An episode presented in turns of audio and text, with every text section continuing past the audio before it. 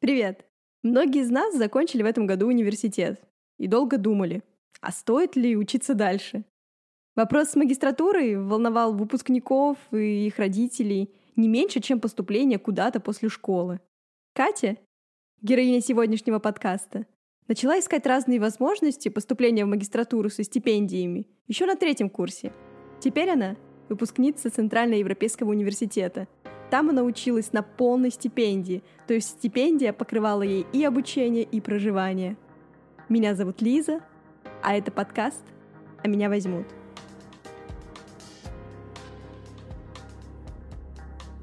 Подкаст «А меня возьмут» посвящен историям ребят из разных городов России, которые ездили на учебу, стажировку или волонтерство в разные точки нашей планеты бесплатно. Возможности рядом с нами, Нужно просто хорошо их поискать, даже если вы не из столицы, а из какого-то небольшого городка. Оставайтесь с нами, вдохновляйтесь историями, и, может быть, в следующий раз возьмут именно вас.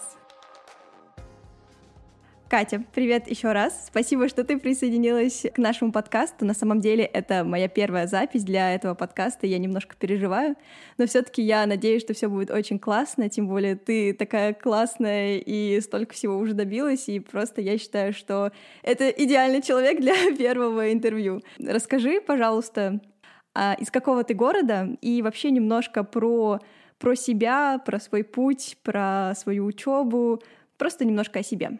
А, во-первых, хочу сказать, что очень рада быть первопроходцем, и спасибо, Лиза, что ты меня пригласила. Мне кажется, это очень классная идея, то, что ты делаешь. Вот, поэтому я очень рада а, быть человеком, с которым ты это начинаешь. Да, меня зовут Катя, я родилась а, в далеком городе Магадане и жила там до возраста 14 лет. Потом мы с семьей переехали в Санкт-Петербург, вот, и там я уже закончила школу, и случайному стечению обстоятельств я поступила в а, Санкт-Петербургский государственный университет на факультет свободных искусств и наук. Хотя изначально планировала очень долгое время поступать на факультет международных отношений. Это была такая моя большая мечта. Но в итоге все сложилось так, что я оказалась в Смольном. И считаю это одним из самых счастливых событий своей жизни, потому что этот факультет это абсолютно уникальный образовательный проект в современной России. Это система Liberal Arts по американской модели образования.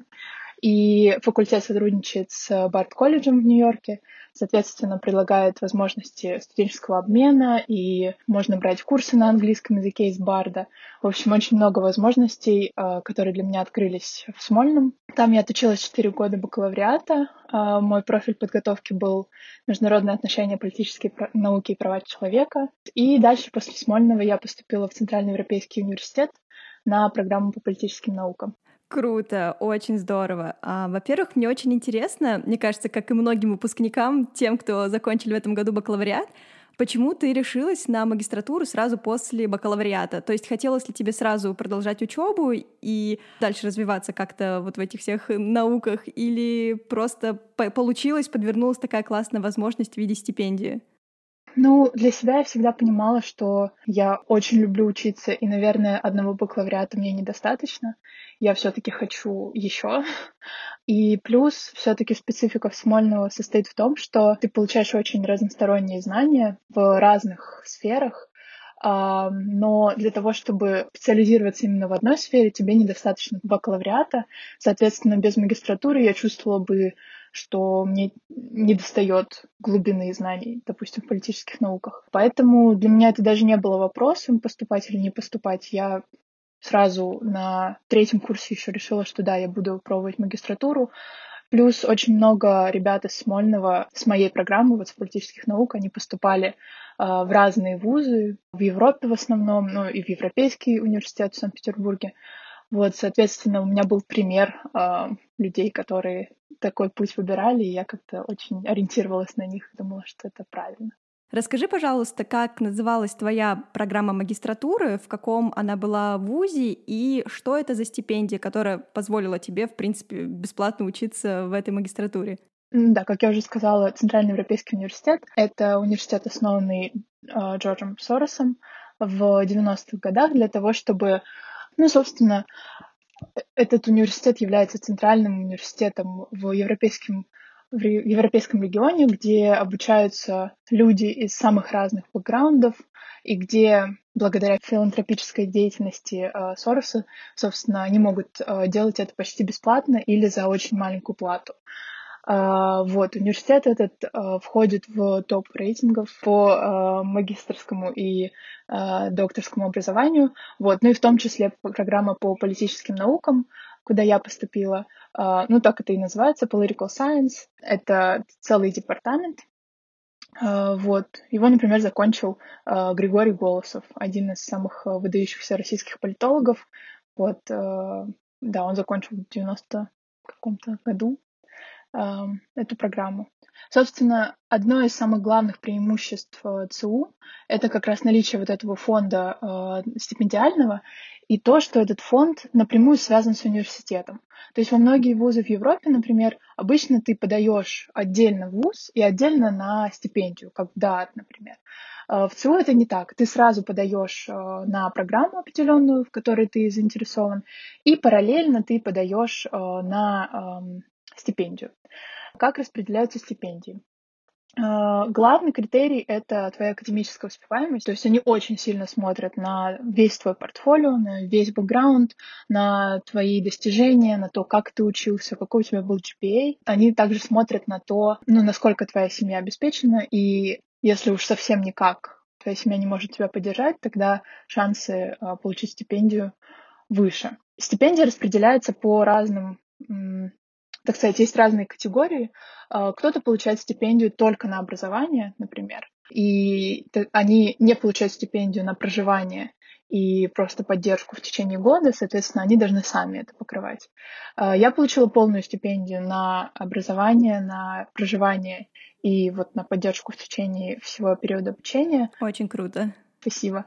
Я знаю не так много людей, которые получили полную. Большинство получили вот такую какую-то среднюю. То есть либо только э, проживание и стипендия, либо только проживание и образование. Вот. Но есть, да, есть э, процент ребят, которые получили полную стипендию, и он на самом деле, если говорить географически, откуда они все, то тут очень сложно построить какую-то систему. Они часто из э, Восточной Европы или из России, я не знаю ни одного американца, кто получил бы полную стипендию. То есть в основном американцы платят хотя бы за что-то, но вот для постсоветского пространства на самом деле поддержка финансовая, мне кажется, колоссальная, потому что многие, кто приезжают из России, они находятся на полной или почти полной стипендии. Конечно, особенно для ребят из, э, из России и постсоветского пространства. Это очень важно.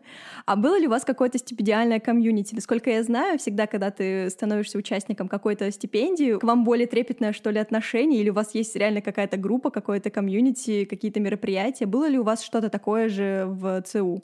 Нет, потому что это все-таки частный университет, и они предпочитают, чтобы все сохраняли конфиденциально, у кого какая стипендия, кто э, кому что ЦУ дает, и кому что не дает, потому что это у всех действительно по-разному, и как-то не принято об этом много говорить, но в целом каждый получает хотя бы что-то. Я не знаю, мне кажется, мы все такое комьюнити, дети Сороса, которые очень-очень-очень много получают от него э, для такого образования. Круто. Вот расскажи теперь про а, процесс поступления. Вот год назад Катя сидела у себя в Санкт-Петербурге и думала поступить в ЦУ. Что нужно было сделать? Какие танцы с бубном нужно было совершить для того, чтобы отправить всю заявку? Ну, насколько я знаю, там стандартный, наверное, пакет документов в виде мотивационного письма и э, каких-то рекомендательных писем. Было ли еще что-то сверх этого? Какие-то вещи, ну, на которые нужно было на самом деле поработать?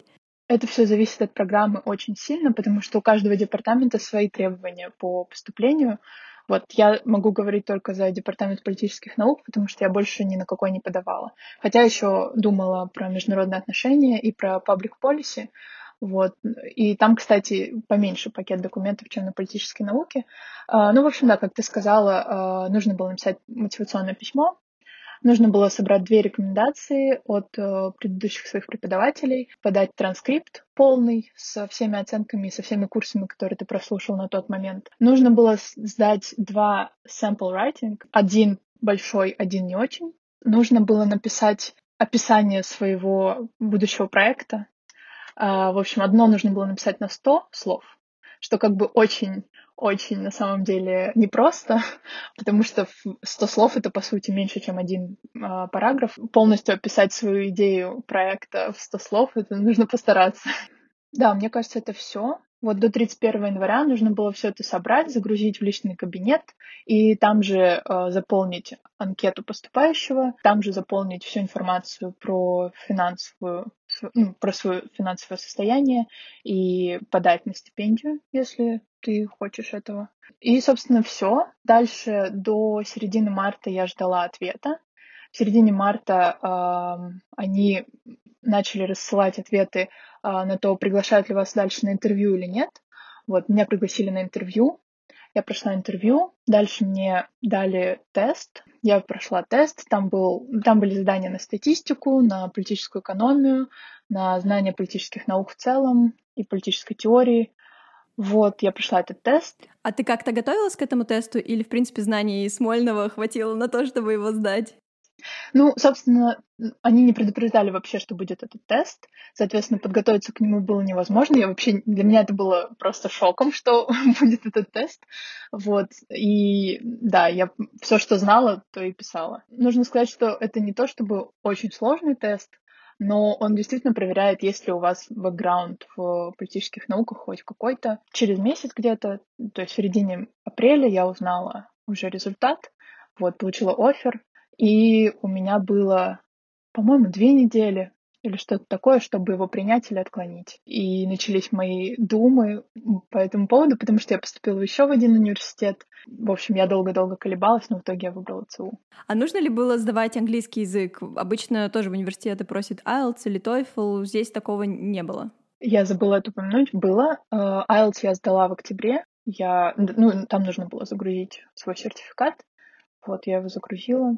Но, насколько я знаю, для тех, кто обучался на английском полностью, а, для них это правило не, не распространяется. Вот, соответственно, можно написать в приемную комиссию а, и сказать, что вот, да, я обучался в англоязычном колледже или университете, и тогда вас освобождают от этого. Но так как у меня, несмотря на мой двойной диплом, у меня обучение не полностью было на английском, а только там на 50%, я должна была сдать IELTS. Угу. Расскажи про процесс обучения. Насколько я знаю, вы учились в двух странах. Да, еще в докоронавирусные времена это было возможно путешествовать с одной стороны в другую и учиться в разных кампусах, но все-таки расскажи а, про то, как выглядит вот эта студенческая атмосфера в ЦУ, как проходил процесс обучения у вас, лекции, семинары или больше было какой-то самостоятельной работы, вообще вот как э, это выглядело, учеба студенты магистранта в ЦУ? Ну, нужно начать с того, что этот год был очень сложным для ЦУ, так как э, современное венгерское правительство э, заставило ЦУ покинуть территорию Венгрии, и со следующего года ЦУ полностью будет уже в Австрии, в Вене. Ну а наш год вот этот был промежуточным, то есть э, Половину года мы учились в Вене, половину года мы учились в Будапеште. Это было связано с тем, что не все а, программы получили полную аккредитацию в Австрии еще. Соответственно, мы не могли полный год уже провести там. Это, конечно, наложило определенный отпечаток на наш путь, потому что, ну, достаточно тяжело было переезжать два раза. Сначала мы приехали в Будапешт в сентябре, и у нас была очень интенсивная ориентационная, ну, я хотела назвать это неделей, но это был месяц. И после этого месяца мы уже так устали, а, а в конце сентября нужно было переезжать в Вену. И вот мы переехали в Вену. Там у нас прошел первый семестр, который тоже был очень тяжелым. После него нужно было приехать в Будапешт. И вот в январе мы начали в Будапеште, а в середине марта все закрылось.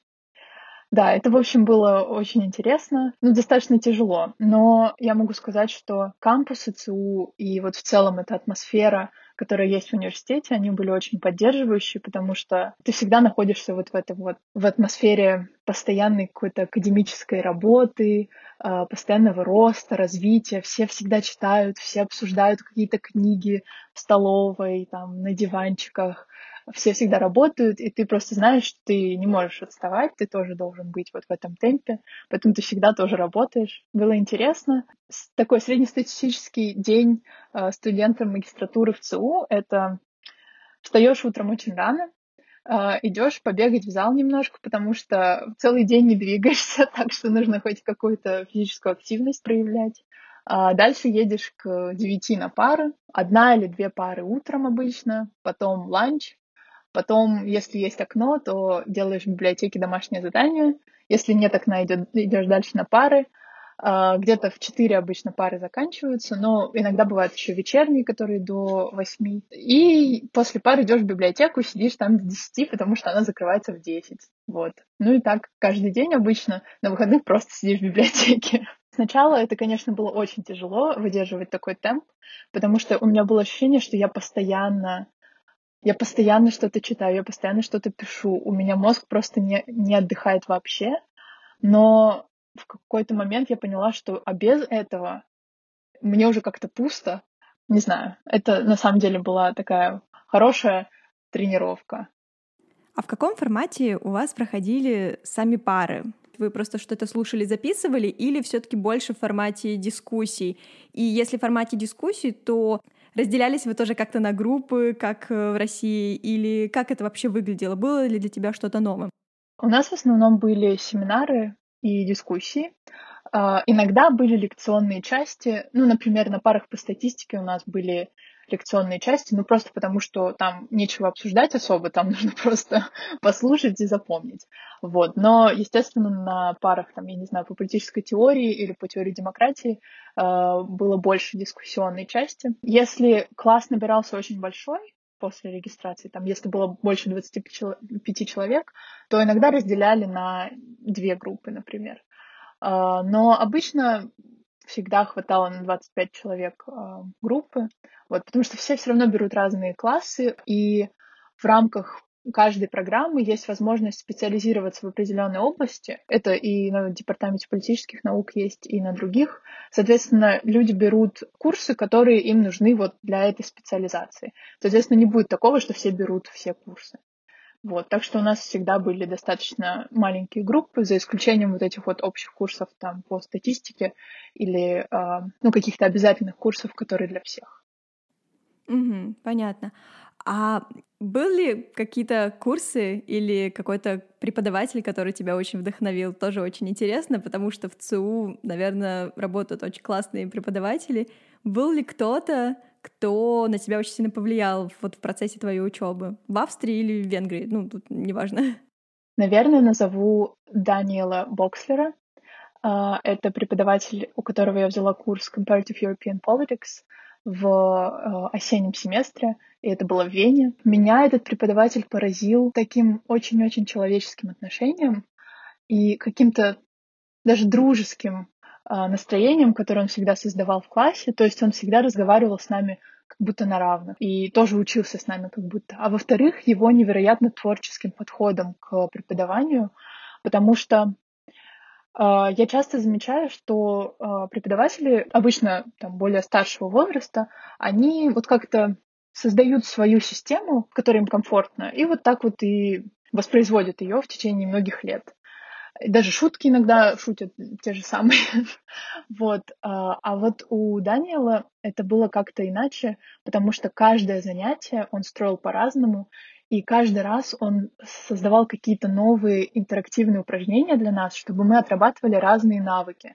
И после того, как мы делали эти упражнения, он говорил, ну вот, а теперь э, вы знаете, как делать это, и у вас есть такой навык. А теперь вы знаете, как э, применять вот эту теорию на эту практику. Да, вот этот осенний семестр с ним мне действительно очень понравился, и я очень много узнала. Писать финальную работу э, в тяжелый декабрь, когда у меня было еще пять финальных работ, мне все равно было как-то приятно, потому что ну, я знала, что он, не знаю, что мне хочется выложиться для того, чтобы вот он э, это прочитал, и он, э, не знаю, может быть, порадовался, что э, его труды все не прошли даром, и я что-то усвоила. Вот. Очень круто. А если такая дистанция, просто ты говоришь про невероятно дружеское отношение преподавателя к студентам, и я сразу вспоминаю наши университетские реалии, что очень часто сохраняется все равно сильная дистанция между преподавателем и студентом. Вот как это выглядело у вас? Бывало по-разному, потому что есть разные преподаватели. А, были преподаватели, которые вообще никогда не переходили вот эту грань и не разговаривали с тобой вне класса вообще. Были преподаватели, которые с нами ходили в бар, и это даже большая часть преподавателей, то есть в ЦУ это очень принято. У нас были э, всевозможные social hours, когда департамент собирается все вместе, и студенты и преподаватели могут просто за кружкой пива или за бокалом вина обсудить все, что угодно. Там путь преподавателя к его не знаю, докторской диссертации, вот, либо планы студента на дальнейшую жизнь. И это было очень классно, потому что это создавало такую атмосферу комьюнити, а, очень дружескую, очень а, доверительную. Ну, к сожалению, из-за коронавируса у нас а, вот последние два таких get-together отменились, но, получается, за этот год у нас было три, ну, за полгода, точнее, которые вот были очно. Вот, и это было очень здорово. А как тебе жизнь в Австрии и в Венгрии? Где понравилось больше и почему? Ну, я, наверное, буду тут не знаю, немного ненормальный, потому что э, я люблю Будапешт очень-очень сильно.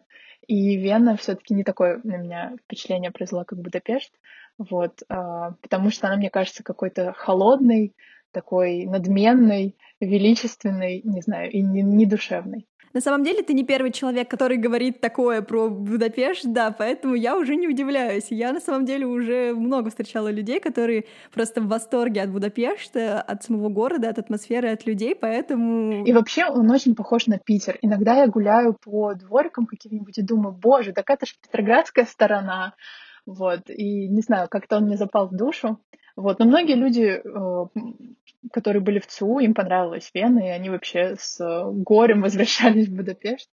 Не знаю, но у меня еще э, время в Вене совпало с вот этим абсолютно э, очень тяжелым семестром, и нагрузка была такая, что мне иногда казалось, что все, я возвращаюсь в Россию, и я должна буду выплачивать стипендию Сорсу обратно.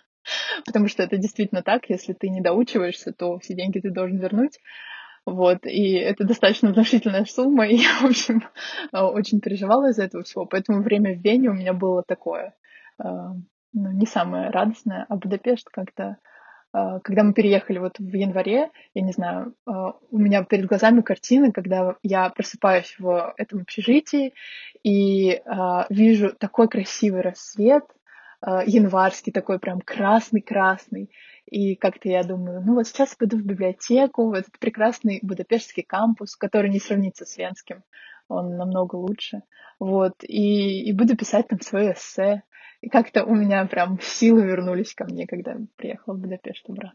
Блин, с таким рассказом очень грустно вспоминать о том, что ты сказала ранее про э, правительство и про то, что, скорее всего, в Будапеште придется прикрыть лавочку прекрасного университета. Это очень грустно. Я не знаю, что они будут с ним делать. Может быть, они будут в аренду сдавать, или там будут какие-то research centers. Но да, конечно, кампус в Вене не сравнится никогда с э, тем потрясающим зданием, которое они построили в Будапеште. И, кстати, они построили его не так давно, вложили туда очень много денег, то есть там внутри, ну, все удобства. Он такой красивый, он так э, спроектирован хорошо, там все удобно. Вот, и, и это, конечно, очень грустно, что следующее поколение уже его не увидит. Будем надеяться на лучшее. Может быть, что-то поменяется, и не все решения вступают в силу, поэтому, поэтому еще, возможно, есть какой-то лучик надежды. А мне очень интересно узнать вообще то, как ты себя ощущаешь до-после, да, до поступления до магистратуры и после. Я вот сразу вспоминаю, в Инстаграме ты публиковала как-то в сторис а, обложку твоей магистрской диссертации, она выглядела настолько круто, что я думаю, блин, Катя стала вообще докторессой наук с такой классной обложкой. Нет, на самом деле выглядело очень круто, и мне хочется узнать просто про то, как ты сейчас ощущаешь себя, а, в этой области, в том, в, в чем ты а, училась, в то, чем ты занималась так долго. Вообще расскажи вот про себя, твое ощущение и что ты думаешь, что вот дал тебе этот год в магистратуре? Ну, начну, наверное, с того, что этот год был очень важен для меня с личностной точки зрения. Я просто чувствую, что я очень выросла как, а, как человек, э, и повзрослела во всех отношениях. Э, потому что в прошлом году, когда я уезжала в ЦУ, я все-таки чувствовала, что я еще, ну вот я только выпустилась из бакалавриата, я вот такой вот маленький цветочек, и я еще, ну все равно я чувствовала себя такой девочкой.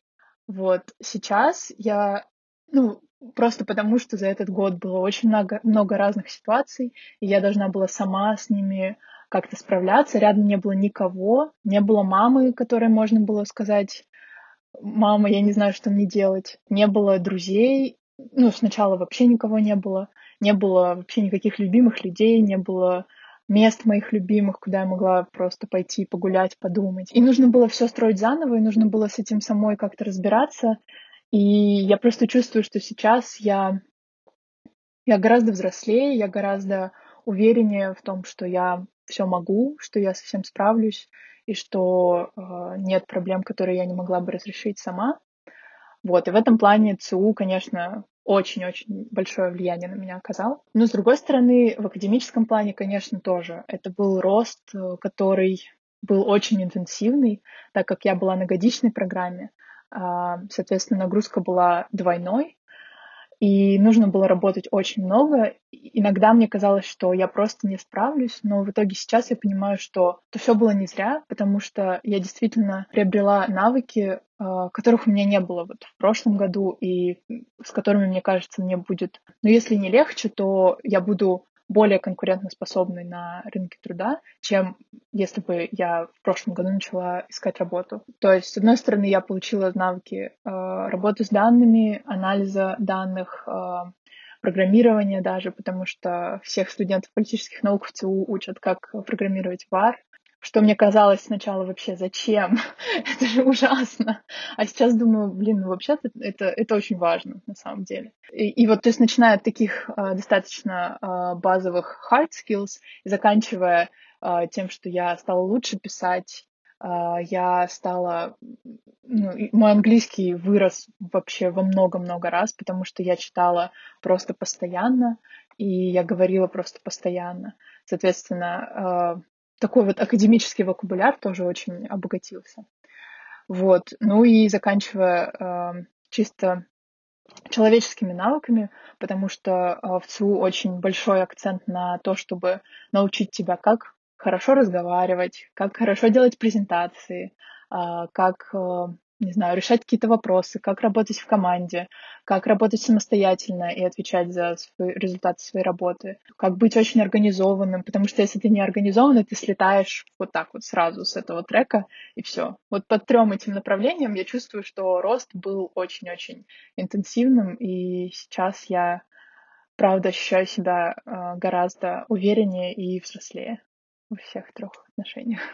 А получилось ли найти комьюнити в университете. Тоже, насколько я вот слышала от ребят, которые учились в каких-то классных магистратурах, часто было очень сложно найти тех, с кем можно было бы элементарно, не знаю, пить кофе в воскресенье, пока хочется отдохнуть от пар, или куда-то вместе съездить. Как у тебя случилось? Вот как сложилась твоя история с ребятами?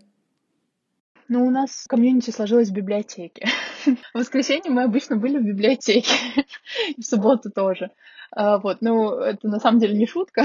Сначала, сначала комьюнити сложилось, ну, быстрее всего у тех, кто очень много пил, вот, и, и тусил.